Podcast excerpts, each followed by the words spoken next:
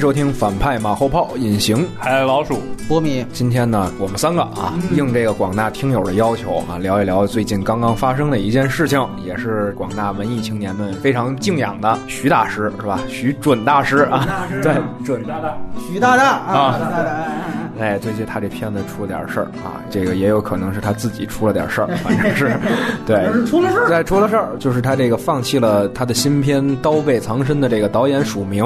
咱们波米先给大家介绍一下这情况，因为你是最先知道信儿的嘛。嗨，这个呢，我们在文章推送也已经把这前因后果都说清楚了，那大家也可以自己看一下。尤其呢，导演主要是先在他那个博客上写了一篇这个日后痛骂这么一篇文章，也不知道这是不是也是有双关语啊？这个对抗日题材嘛，对对对对，这个主动是被动是吧？确实是有这么一个事儿，那意思这个剪辑权被人家篡夺了，为了气节，咱们就是主动的放弃了这个新片的署名权。然后片方也回应了，片方说呢不是啊，这个没有什么冲突，也有这个媒体带节奏，说是广电的问题。反正现在扑朔迷离。我们之前其实要聊这期，我还问了杨超导演，因为他是徐导演的同窗好朋友。大家也知道，这个你现在出来说替谁说话，这都不好，毕竟是一个圈子里的。所以说这个事儿最后没办法，还是我们三个来说一说。就是我们三个呀，就是掌握着极少量的信息来聊一聊外围情况吧。对对对，聊外围嘛。对，聊外围。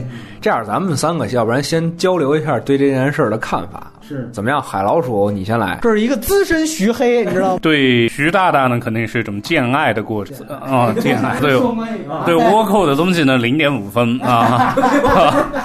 对对对对，呃，见识柳白猿呢，可能四点五分。然后到十分满分是吗？对对对，然后到大师呢，师傅呢，就可能 PDA 拍的那个。师傅呢，六点五七的样子吧。VI 建筑家，VI，对对对对对，然后这么严肃一个事情，今天聊的怎么那么喜庆？来来来，我自己呢对《刀背藏身》肯定不了解，我也不看小说。说到这个事呢，其实我真的是谁也不能知道具体原因。还有人说是炒作，但我实在想不出一徐浩峰这种性格的导演拿什么去炒作。所以这个东西呢，我不倾向于是炒作。所以究竟是剪辑权的问题呢，还是广电这边的问题，我都下不了任何的结论吧。因为这个片子去年就杀青了，这么多半年过去了，剪不出来是什么原因呢？所以看一下他身边的什么朋友什么时候会爆了这个料吧。好家伙，这相当于没说，等着你黑呢，是吧？刚才日后再黑。波米刚才言谈话语之中，还是也有一种愤慨在的，是吧？我当然了，一向维护导演绝对的权威。现在有几个猜测，我们也可以沿着它往下想。一个就是说，有人觉得是不是片方啊想把这个变成一个抗日神剧？因为我们知道这个《刀背藏身》，它这个故事背景是由抗日时期的长城会战、疾风口拼赢了日本刺刀，那也就是说它有这么一个抗日的背景在。现在有人说，是不是片方觉得现在不是民族主义高涨吗？咱给他来一个抗日神剧。徐导不干了。如果说是这样的一种说法的话，那显然我如果最后成为了这么一个作品，是非常悲剧的一件事情。无论如何，咱别成为抗日神剧，因为我不知道《刀背藏身》拍成什么样的。但如果是《倭寇踪迹》，你说他最后，如果你给我变成一个他妈抗日神剧，那绝对是制片方傻逼。作为一个影迷，我是不能接受的。就像西影厂拿周星驰这个出来，我也很愤怒，就是因为人家是真正主创核心，一点都不知道这事儿，你单独拿出来，你给重新剪了，这个事情我觉得就很大。但是这个呢，因为还是那句话，它只是一种猜测。也有媒体说是因为广电审查出现了问题，徐晓峰急了骂片方。我觉得这没逻辑，你知道吗？大家想想，原来真的是广电出问题的。其实像第六代甚至第五代的有导演都直接抨击过我们的审。审查制度，广电就跟中国足协一样，这是中国最容易挨骂的两个衙门。什么谁踩一脚，这很正常。说我还怕我骂广电就给我枪毙了，那我们三个都应该早就被枪毙五分钟了。片子一删减，大家觉得都是广电的原因，但其实好多就是片方为了商业排片，故意把片子剪短，就像马上要上映的那个印度片一样，剪了半个小时，就是为了要压缩排片。所以同理，徐晓峰这个事情，如果是广电。说把你这片片子给枪毙了，那导演肯定会矛头会指向广电。而大家注意到广电这个所谓的小道消息是怎么传出来的？恰恰是因为各大媒体知道这件事情之后，开始做第二落点，开始问片方的时候，开始说逐渐说有这种小道消息。我非常自然的会想到，这很可能是片方的人为了和稀泥，嗯，所有的小道消息其实全都是他们主动放的。反正基本上都是站在徐导的立场上哎分析了一下，是吧？咱们倒是反过来可以聊一聊就是哦中检权的事儿，因为说实话呢，中检权这事儿，比如在好莱坞来非常明确，你要不是这个超一线大导演，你就是没有剪辑权的，因为它是一商业考量。很多导演他本身拍的这个片子呢，最后这个自己的剪辑版是非常啰嗦的，不剪还还真的不出效果。对，所以呢，这个片方本来呢说要剪这片子呢也很正常，只不过呢，咱们这个整个电影行业呢有一个不太好的地方是在于资本一涌入呢，没有说制片方有这么强的能力，知道给什么样的导演配什么样的剪辑，完了剪成什么样的节奏，所以基本都是导演是包工头状态，就是这事儿说上面审查有问题了，还是说这个发行那边给意见了，打回去。导演重新剪，知道吧？对，就等于导演他不想剪，他也得剪。但是这个，咱说回这理，按理来讲，你这片子呢，跟这《倭寇踪迹》可不一样。倭寇那会儿一低成本影片，你甚至可以说我是一独立导演，就是我完全可以有一个话语权。但是这片子是一个耗资八千万的一个大片儿，对吧？它是有两公司，一个是之前跟师傅一块儿合作的那个叫世纪伙伴，还有一个是这个保利影业，所以人家拿走你这个剪辑权呢，正常，对吧？毕竟是八千万的一一个片子。这个事儿，我想到了一点。当时徐浩峰在这个《刀背藏身》发布会上，大家知道一代宗师他写的嘛，里边有句话叫“见自己，见天地，见众生”。他说最早的是见自己的，对，后来呢是见天地的，可能是师傅。这一步我就是要见众生了。按说从开机发布会的这个导演的意识和这个思路。是挺清晰的，对吧？这是那见众生呢，是不是就是说咱们是拍给广大观众看的？他也明白是个商业片操作，那要不然就是这个制片方他以此为名，他得把导演压榨到什么地步？那这也是有可能。当时在贾樟柯的《假想》里面，贾樟柯写过这么一件事儿，说他当时拍完小五之后呢，马丁·西克塞斯在柏林还是哪儿看了，特别喜欢，说是跟他舅舅经历特别像，还是怎么着的？当时就约了贾樟柯说：“小子，你有才，你去纽约见我。”当当时他就说，他去马丁那个工作室之后，他在门口等着，前台可能谁就不断出来跟他道歉，说实在不好意思，就是说西塞斯先生现在在忙他那个纽约黑帮的剪辑，实在是怠慢了。结果没过多一会儿，马丁塞斯极其疲惫，而且是所谓的大汗淋漓的从剪辑房里出来了，然后就跟他聊了聊，还是表示关心这个那个的。完了之后，两个人就告别，他就走了，说大概好像是他走到楼梯口还是电梯口了，马丁西塞斯又回来了，然后。只跟他补了一句话，他说：“贾先生忘了告诉你，说我希望你能保持低成本。”然后就走了。贾樟柯当时一听这不明白什么意思，后来回忆才明白，他那个纽约黑帮当时在后期剪辑的时候与制片方发生了巨大的观念的冲突，当时是他疲惫不堪，为了争取他这么一点权益。大家想想啊。那是马丁·西克塞斯啊，他是新好莱坞的代表人物。他在拍到《纽约黑帮》的时候，早就已经扬名立万了。他因为《纽约黑帮》是一个相对来说非常大成本的电影，有大明星丹尼尔·戴刘易斯、连姆·尼森，还有小李，你想想看，投资很大。所以他为什么对贾樟柯他说了这样一句话？他可能也是真的是发自肺腑的。我们这个时候肯定都是讲操臭商人、傻逼制片方，这肯定都是没话讲的。尤其中国这么浮躁。但是从另外一方面，我们也。想这个事情，它不是说是谁绝对清高的一个问题。呃，李行刚才提到最终剪辑权，这个特别重要。我觉得大家也应该想到一件事情，就是到底合同是怎么签的？合同怎么签的？在文明社会按合同办事。所以这个为什么我们不好说话的原因是我们不知道合同怎么签。人家合同要是写着剪辑权归徐浩峰，您现在给人改了，那就是你傻逼啊！那这个时候，希望徐导除了咱们舆论发声，我们一定力挺。但是由于如果他违背合同的话，你可以告，对不对？对吧？你合同写着剪辑权归我，你现在篡改我作品。另外一种，我想提另外一个例子，卡梅隆，他原来出道的时候啊，是这个《食人鱼二》。《食人鱼二》这个片子呢，当时他是小咖，然后呢，剪辑权不在他手里，然后呢，他也是觉得剪辑傻逼，怎么这个那个。他当时用了一方法，卡梅隆也是一个所谓的就是草根出身，所以干事儿可能也比较江湖气。当时他们是那好像胶片嘛，还是锁在一个库房里边儿。他是拿着大力钳，直接把他们仓库给撬开了，他他妈自己捡了一把，然后好像是把剩余胶片全他妈给烧了，就是说白了有点耍赖。是跟对当时保安啊 联合起来，啊把制片人的片库给给偷了。对对对，是反正是有这么一个一个一个事儿，对对对，两条路，要不然咱就打官司，要不然你看卡梅隆这种方法，你看现在卡梅隆成了大腕儿，大家现在想起来也没觉得说他就多不尊重合同，也觉得这是大导演坚持自己的，还觉得这是一种牛逼的方法。来，海老鼠，你谈谈资深徐黑。那这个跟徐黑没多大大关系吧？剪辑这一方面的，我因为我不认识这什么大咖导演，我看这小咖导演也要受这个影响啊，就主要是一两百万的也要被拿出去，也是也出不了，然后就只能约朋友到自己家，说看嗯、一点一点的再剪一遍吧，然后拖了两年甚至三年。都出不来的，这个永远都有这么一个说法。那吃人嘴短，那你能有什么办法？就连一两百万的你都得看人家脸色，那到八千万，甚至不都不用什么合同上，我就觉得始始终没那么。中导演就得怂，呃对对，也不能这么说，人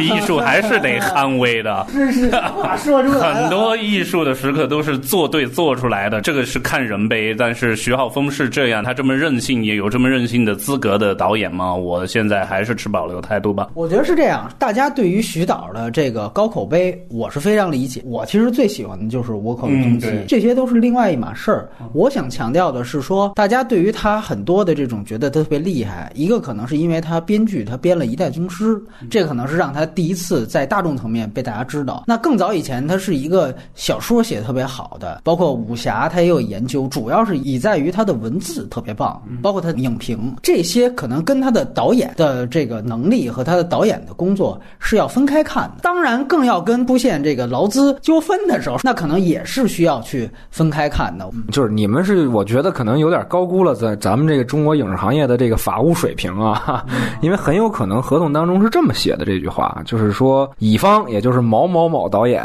应遵从甲方的要求，完成影片的剧本撰写、拍摄、剪辑及宣传等活动，也就是说。粗线条。对，那按照你这个说法，那当然是制片方说了算。他的问题在于没有突出将剪辑作为一项导演的延伸权利。那我想问，那当你再去拟这个合同的时候，难道乙方没有律师代表，或者说乙方不会提出来吗？谁真正在乎他，谁就应该提出这个事情来。呃，我只是说，就是很有这种可能，当然也有可能他是单独提出来有这个条文，因为我们谁都没有看过这个，因为今天的中国的这个合同版本是千千奇百怪的，五花八门的啊，无论资方也好，还有导演也好，他可能本身就没有意识到这个问题。我是想，就是说，如果你没意识，嗯那你就别意识了；如果你有意识，那你得从开始拟合同、谈项目的时候，你就得有意识。嗯，所以这很有可能是一个当时双方推杯换盏、称兄道弟，这没有想到这一层的事儿。能追溯和修订合同吗？就当然是可以签补充协议的，但是这个前提是在于你跟甲方达成一致的情况下可以签。就如果补充协议签成了，那导演肯定就不会在这儿骂了，对对吧？另外一点呢，就是想聊到就是关于徐导这个事儿，因为始终认为呢，其实徐浩峰他并不是一个完全的以电影人这个标签来标榜自己的人，在我看来，他可能更多的是说将他喜欢的所有东西，是无论是小说也好，还是电影也好，甚至他也上节目，各种形式去表达他的自己一直喜欢的这种东西，他更像中国传统文人，对，大概是这么一种感觉的人，他还并不是跟这种职业导演的这个概念完全融合到一起。在我看来，其实他可能在这几部片子当中，越来越呈现出一种控制力的薄弱。就是我当时在看完《师傅》的时候，突然有一种感觉，可能下一部片子就决定了徐导是真正晋升为大师，还是说就此就折翼了。当时看《师傅》的时候，已经感觉他已经在很多地方太多的野心装不进他这个片子了。这一部呢，就是投资更大，是无论是市场预期还是艺术上的预期都可能更大。是不是有一种可能，也确实是说他在这上面有点不堪重负？我觉得隐形，你刚才最早的时候说的一点特别好，就是说有的时候这个片方啊，他有剪辑权，有的时候不代表他错，他是跟导演有一个共同协作的这么一个结果。因为基本上现在大片找剪辑也都找的是国内不错的剪辑，但是你要知道，在好莱坞体系下，他们制片方找剪辑其实是制片人盯着剪。啊，对呀，对，就制片人是有审美能力的，就是说他是综合艺术家，你明白吗？所以他具有超超强的这个能力，能整合这些素材和这个平衡商业跟市场的一个关系。所以往往那个他剪出来的东西，可能还比导演剪的好，是这么回事。但是我们国家现在的情况是，就制片人可能往往是拿钱负责盯账的，对他可能只会找说谁有名儿，我找谁剪，并不会觉得说我找哪个人剪这片子更合适。在这种情况下，这个导演可能有脾气，但是从法理上讲，他演没错，只是我们在这儿环节上可能有一薄弱。海老鼠，你有什么补充？徐浩峰甚至不好说是文学家，甚至是个武学家的这么一个学理论啊，武学理论家。然后他好不好协作呢？当然是个问题。哦你那好像能打人是吧？哎呦，好家伙，啊，这不是打打人倒不至于，就是素材不用这种 不用拿大力钱，我发一功，这他妈就哦轰了，全都。哦，对对对对对，天方和他不好协作的话，那他翻个脸啊、认个性啊什么的，因为之前的东西，哪怕到师傅，就像隐形说的，已经丧失了他自己了，但是在那个过程中，是不是还是他可以容忍的一个尺度？因为我听一个朋友也经常说吧，就是制片倒是是一个综合艺术家，对，但导演和编剧呢，更应该像个社会学家。这个综合艺术家和社会学家的矛盾，究竟在多大程度上是不可调和吗？有个性的导演多了去了，那是不是也面临过徐导的这种困境呢？应该是多多少少都面临过，对嗯对吧？对对对对对，但是不是然后只是没没把这个博客发出来吧？就是有一种猜测，就是说这个是确实是制片方啊侵占了导演的权益，甚至是有可能有一定程度上危害了这个创作行为。我觉得我们看待这个事儿呢，也应该以一个宽容的态度来看。为什么？因为你看看这个徐晓峰的整个的他的影片的票房成绩和他的投资的这个数额，你可以看到，就是他的票房从来没有赚过，还还在亏。而且你看，很不容易的就是这回的出品方之一。也就是他上一回的一个出品方，就是还在持续的给他掏掏钱投钱。就在这种情况下，首先来讲，一个这样的导演能有资方在不断的支持他，本身是一件好事儿，这是很难得的事儿。就大家不要觉得说，好像有个资方来了，他干扰我创作，我就应该跟他干，并不是这样的。你还是一个跟对方妥协协调的一过程。你想想，照他这种市场情况，有多少导演就已经没有机会了？就是徐浩峰老师的粉丝出来就开始骂制片方。这事儿也不太好，我是觉得，对你有时候可能是真的是把一些明明想扶植艺术电影的这个 片方资方给吓得屁滚尿流的就跑了，这就更不好了。大家一边倒的这种支持徐导，我觉得另外一个原因啊，也是因为他是靠写小说成名和起家的，他的大部分粉丝都是他的读者，而非他的影迷，起码是复合的。如果是从小说的思路，操，这本书唯一解释权那就是作家本人，对吗？作家有一张纸。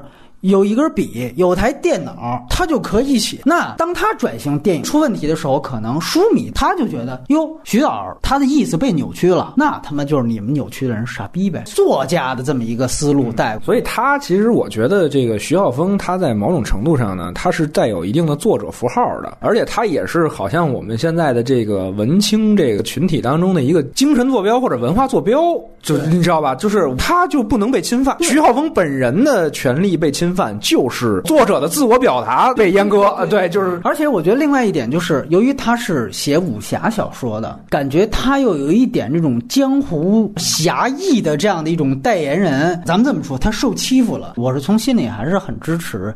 导演去维权的，只是我有一种担忧是什么呢？就是现在大家，比如说都去制片方底下骂去啊、呃，或者说成为了一种舆论的压力，他会不会真正对徐导好？对，就是说你好，您徐导粉丝多，都牛逼，一个个都巨逼横，操，知乎也骂，这个微博也骂，对吧？好，以后行，您太厉害了，您大师，我们我们这儿庙庙小，对，以后您这个下一部片子您找别人投资，最后人家徐导再想拍什么片子，全都闭门，尤其是。现在这个事情扑朔迷离，我们不知道何东怎么想。你要说确实是把徐导给欺负了，说天天在片场骑在脖子上拉屎，那这个绝对是应该是力挺。就跟说哪怕是周星驰那个问题，那你没盖章，你就是没盖章。那咱们说我站周星驰，或者说我就站大小王，这是有是非，说我都明白了。另外呢，也是很多人一直在关心说以前有没有这种事情发生。刚才海老师也说，就是说是不是所有导演都遇到过？真的可能是所有有性格导演都遇到过，只是说他。还有两种结果，一种是内部吵架，甚至都打起来了。我听说有外国都打起来，但是这事儿我们不会告诉媒体，最后肯定是一种方法解决了。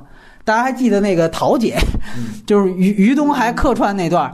那不就是一个典型的吗？哎，我们内部拍一下，而且当时都说许鞍华在影射陈可辛，这个跟于东的那次就是有关于我们的那次撕逼。他原来在于东那儿不是叫人人工作室，哎，后来结果这撕完逼之后再成立工作室叫我们。你看从人人到我们，这就不是特别开放了。之前我们都知道。娄烨导演干过这个事情，是在《浮城谜事儿》的时候，当时应该就是因为审查，所以我还说，如果是审查，导演就直接会炮轰审查。你看娄烨他是拍过《颐和园》的人，对吧？他是从来不会拐弯抹角的，这不现在他活得也好好的吗？还有一个呢，就是大家都知道，国外的是有《异形三》，哎，那是大卫芬奇的一个长篇剧情片的处女作，也是当时闹出了一个非常大的不愉快。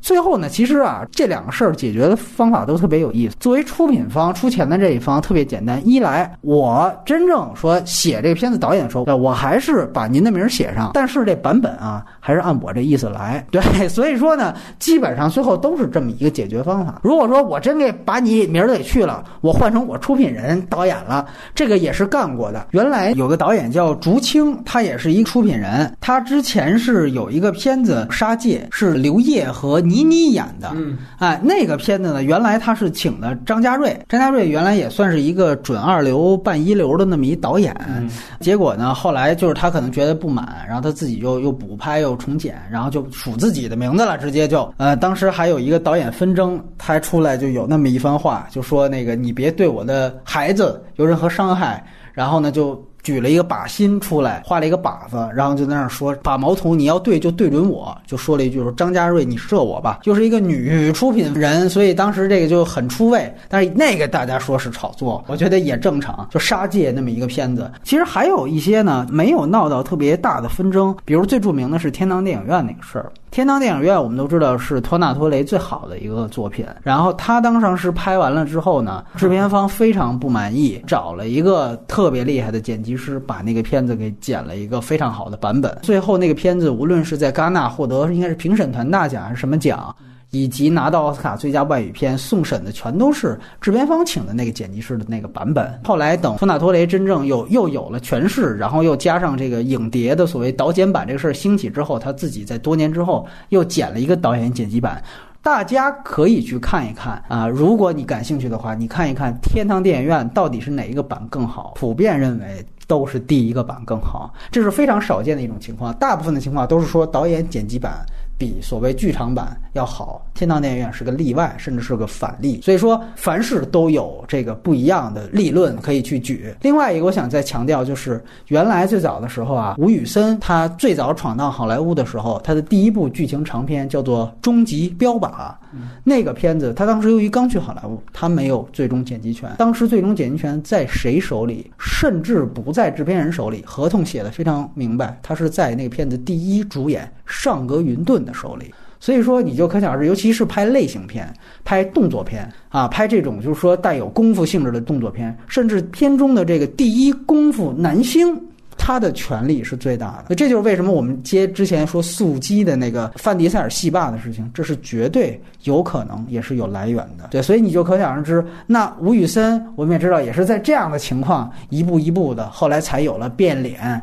当然之前可能还有一个断剑不太成功，然后最后可能才好莱坞才有那个立住脚。当然你说他是不是拿到过终点权？我觉得可能他一直都没拿到过。他后来可能拍的最大的一个片子是《碟中谍二》。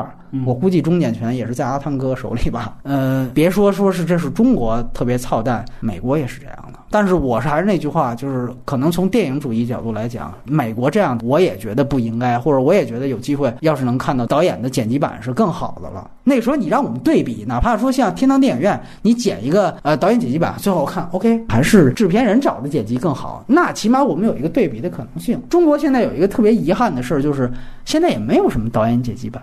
之前闹得沸沸扬扬，说老炮儿要出一个，说腾讯视频出一个三个多小时的一个导演剪辑版，说把什么对越自卫、反击战那些事儿全都拍进去。最后大家盼了半天，你看现在还有下文吗？转眼都三年了，也没这事儿了。杨灿呢？杨灿啊，姜文是这样，都是他剪的。嗯，他一会儿一主意，你知道吧？那个就是另外一个一个情况。我认为这个剪辑这事儿确实也不能说完全就是应该放给导演，这事儿还是一个双方共同的过程。就是尤其对于中国这市场，中国几乎现在没有什么艺术家导演，就是很少。但是徐浩峰是为数不多的一个呀，呃，不好定义，就是因为你现在毕竟是一个八千万成本的戏，那这个东西谁能花八千万去拍一个纯艺术电影呢？对吧？我们当然平常来讲，我们是强调电影的艺术属性呢，是因为资本太强势。但是有的时候，我们又不得不再重新强调一下，它同样还有商品属性。就像刚才你提到了这个天堂电影院，往往一个导演对于某一件事儿太执着的时候，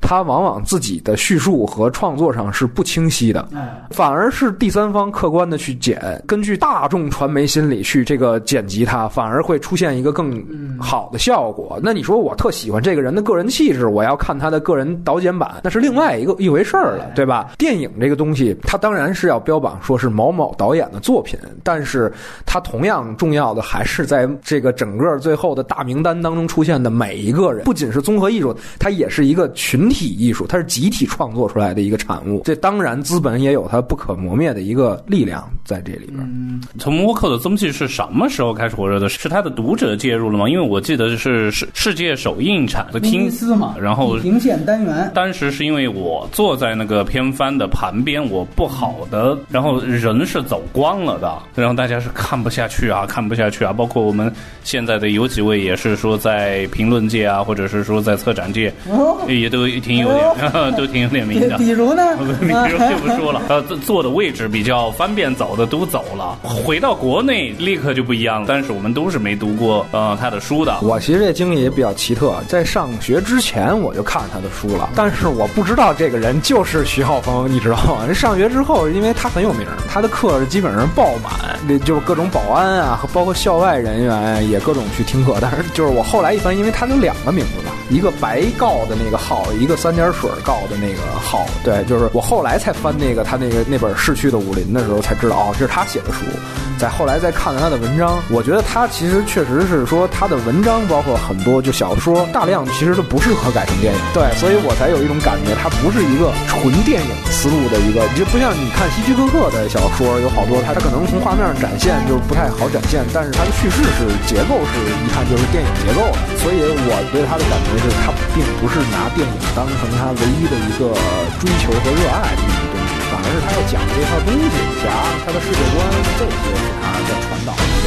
所以也有可能就是他对他自己的这个理解和外在世界